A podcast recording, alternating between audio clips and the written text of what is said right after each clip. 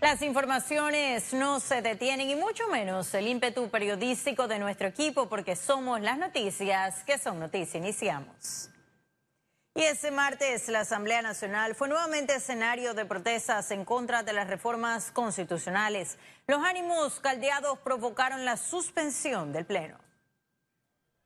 Ante la presencia de los manifestantes, la seguridad de la Asamblea cerró las puertas, pero estos escalaron, empujaron y tomaron la cerca para intentar ingresar al Palacio Legislativo. Las unidades de control de multitudes de la Policía Nacional evitaron el avance de quienes protestaban. El presidente de la Asamblea hizo un llamado a los jóvenes a protestar de manera pacífica y en el marco del respeto. Afirmó estar abierto al diálogo y que todo el mundo tiene derecho a entrar en la Asamblea Nacional. Y ex magistrados de la Corte Suprema de Justicia pronosticaron un rechazo a las reformas constitucionales en el referéndum de octubre de 2020.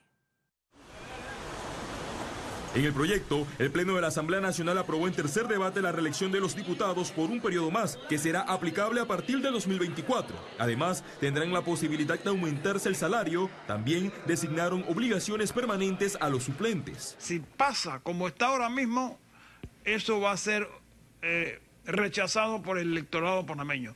Yo no creo que esa eh, reforma como han sido aprobadas actualmente van a ser aprobadas. Yo creo que van a ser rechazadas. Las consecuencias nefastas porque si esto se aprueba de la manera en que se ha discutido, de la manera que se ha eh, procedido a, efectuar las, los elementos, no ha habido un consenso y evidentemente esto va eh, rumbo al fracaso en un referéndum. En estas reformas, el órgano legislativo adquirió más poderes con el nombramiento del fiscal especial superior, el voto de censura a los ministros y la designación del defensor del pueblo adjunto. Si ellos establecen que ellos pueden destituir ministros, pues entonces también acepten que el presidente puede clausurar la asamblea. Entonces, una de y una de pero no pueden pretender que ellos puedan destituir ministros y que el presidente no los pueda clausurar a ellos si no lo dejan gobernar correctamente. Ningún fiscal del Ministerio Público puede salir de, eh, de la Asamblea de Diputados. Los funcionarios del órgano judicial del Ministerio Público deben salir de la carrera judicial, carrera judicial que debe ser implementada cabalidad, que deben dotarse de los presupuestos. Otra facultad de este órgano que modificó el documento de la concertación es la potestad de alterar el presupuesto general del Estado. La segunda legislatura en la Asamblea Nacional inicia en enero de 2020. Los diputados tienen hasta abril para aprobar nuevamente el proyecto en los tres debates. Félix Antonio Chávez, Econius. Y la Asamblea Nacional dejó para el 2020 el nombramiento del defensor del pueblo. A partir de enero próximo, la Comisión de Gobierno iniciará el proceso de entrevistas a las 25 personas que se postularon al cargo.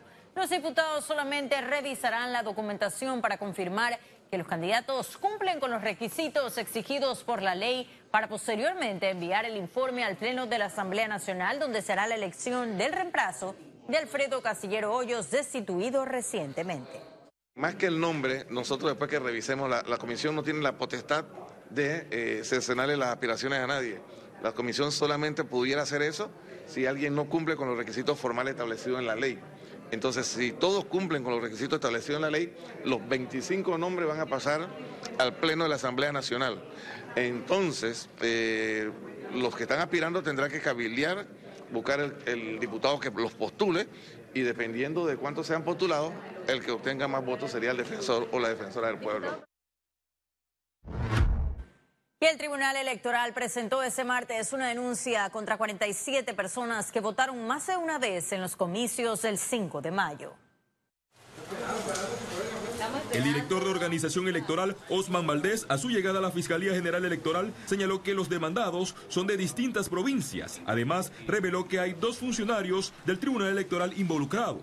Estos 47 casos han sido detectados luego de eh, incorporar en un sistema toda las personas que votaron y luego todas las personas que han sido agregadas al padrón electoral. La sanción por este delito va de seis meses a tres años de prisión. Va a ser difícil eh, que eh, estas personas eh, no vayan a salir demostrada su culpabilidad y lo vamos a pedir en audiencia la imputación respectivas.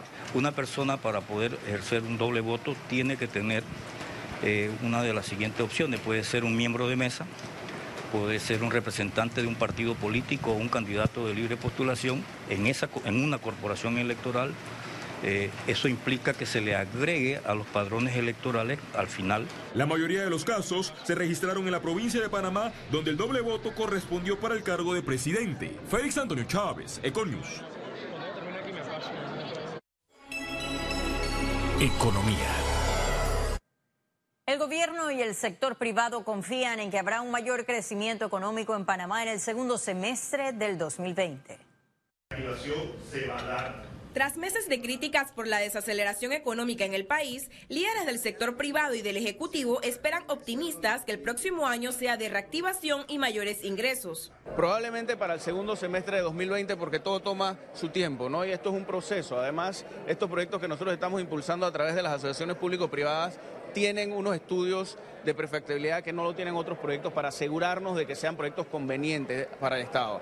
Las proyecciones para el próximo año son levemente mejores probablemente cercanas a un 4%, en la medida que comienzan los procesos de inversión en las obras públicas, se reactiva la economía, aumentan las exportaciones de la minera en un conversatorio sobre perspectivas de negocios 2020, destacaron el rol de la nueva ley de asociaciones público-privadas que iniciaría proyectos en abril 2020. Pero realmente son como 15 proyectos que en total suman alrededor de unos 3 mil millones de dólares que invertirá la empresa privada en infraestructura pública. ¿Esto qué significa? Que no genera una deuda al gobierno, pero sí genera inversión. También señalaron que la estabilidad y solidez del sistema bancario influirá en el éxito de los negocios. La Caja de Ahorros tiene un mandato importante en ese eh, papel de apoyar en la reactivación de nuestra economía, impulsando las hipotecas eh, de interés preferencial irregulares en las que somos muy, muy fuertes, lo mismo que el apoyo de créditos comerciales y de pequeña y mediana empresa. El evento fue realizado por la Caja de Ahorros en conjunto con la Estrella de Panamá y Panamá en Positivo. Ciara Morris, Econews. Economistas están preocupados por el aumento del déficit fiscal de este 2019 a 3.5%.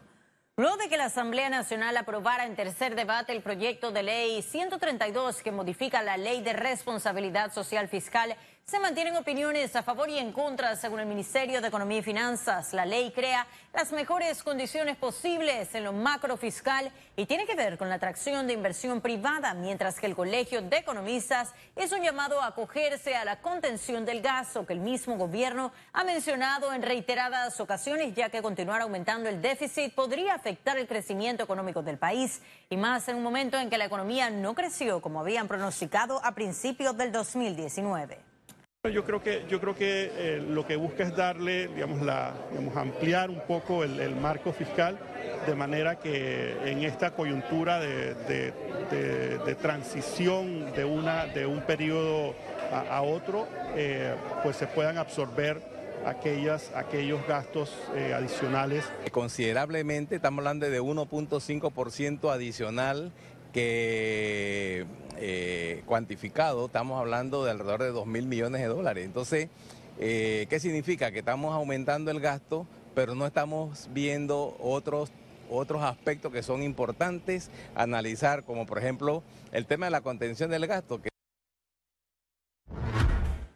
Y el director general de impuestos negó que existan intenciones de aumentar el impuesto de transferencia de bienes muebles y servicios. Publio de Gracia afirmó que no existe ningún plan para aumentar ese impuesto. De Gracia destacó que ante las bajas recaudaciones registradas el pasado 11 de octubre se aprobó la ley de amnistía tributaria para que los contribuyentes puedan saldar sus cuentas pendientes. El aeropuerto de Tocumen espera un incremento del 10% en movimiento de pasajeros durante las fiestas patrias. Las expectativas de la terminal aérea son de 15 mil pasajeros adicionales entre el 31 de octubre y el 11 de noviembre de 2019. En un día regular de ese aeropuerto, el flujo de pasajeros es de aproximadamente 13 mil pasajeros de entrada y salida. Los destinos más visitados son Bogotá, Miami, La Habana, México, Costa Rica, Orlando, entre otros. Tocumen espera que el mayor movimiento de pasajeros se dé a partir del 31 de octubre y los días primero y 12 de noviembre, mientras que el retorno al país los días 5, 6 y 10 de noviembre. Colaboradores de la terminal trabajarán coordinadamente con Migración, Aduanas, Policía Nacional y Servicio Aeronaval para agilizar el flujo de entrada y salida de pasajeros. Y ahora sí ha llegado el momento de conocer un resumen de la jornada bursátil de este martes 29 de octubre. Iniciamos. El Dow Jones cotizó en 27.071 con 46 puntos, baja en 0.071%. El IBEX 35 se situó en 9.400 con 10 puntos, desciende en 0.35%. Mientras que la Bolsa de Valores de Panamá cotizó en 457 con 27 puntos, cae en 0.37%. Ahora veamos en detalle el volumen negociado en la Bolsa de Valores de Panamá.